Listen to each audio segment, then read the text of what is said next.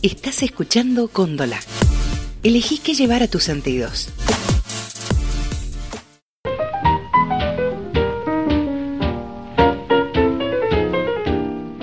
Relatos Nocturnos presenta Grandes historias de la ciencia ficción. Una selección de los relatos que marcaron al género. Un podcast de Góndola. El experimento. Frederick Brown. La primera máquina del tiempo, caballeros, informó orgullosamente el profesor Johnson a sus dos colegas. Es cierto que solo se trata de un modelo experimental a escala reducida. Únicamente funcionará con objetos que pesen menos de un kilo y medio y en distancia hacia el pasado o el futuro de 20 minutos o menos. Pero funciona. El modelo a escala reducida parecía una pequeña maqueta, a excepción de dos esferas visibles debajo de la plataforma. El profesor Johnson exhibió un pequeño cubo metálico. Nuestro objeto experimental, dijo, es un objeto de latón que pesa 547 gramos. Primero lo enviaré cinco minutos hacia el futuro. Se inclinó hacia adelante y movió una de las esferas de la máquina del tiempo. Consulten su reloj, advirtió. Todos consultaron su reloj. El profesor Johnson colocó suavemente el cubo en la plataforma de la máquina.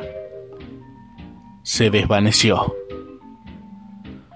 Al cabo de cinco minutos justos, ni un segundo más, ni un segundo menos, reapareció. El profesor Johnson lo tomó. Ahora, cinco minutos hacia el pasado. Movió otra esfera. Mientras aguantaba el cubo en una mano, consultó su reloj. Faltan seis minutos para las tres. Ahora activaré el mecanismo.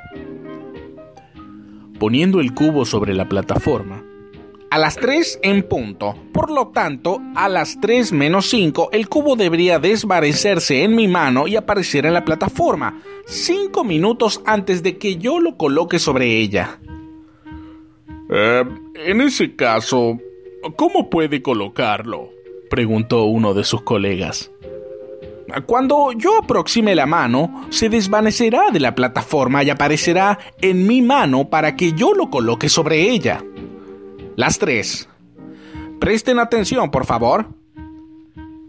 El cubo desapareció de su mano. Apareció en la plataforma de la máquina del tiempo. ¿Lo ven? Allí está, cinco minutos antes de que yo lo coloque.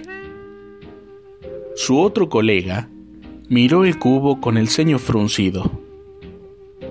Pero, eh, ¿y si Ahora que ya han pasado cinco minutos antes de colocarlo ahí, ¿usted cambiara de idea y no lo colocase en ese lugar? ¿No implicaría eso una paradoja de alguna clase? Ah, es una idea interesante, repuso el profesor Johnson. No se me había ocurrido, y resultará interesante comprobarlo. Muy bien, no pondré No hubo ninguna paradoja. El cubo permaneció allí.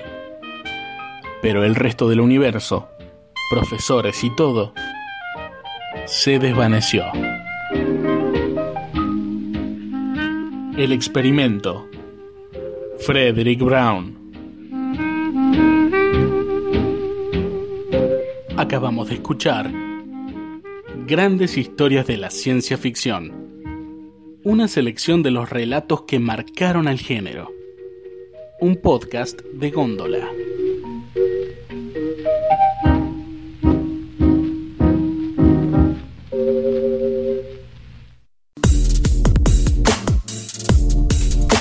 Estás escuchando Góndola. Elegí qué llevar a tus sentidos.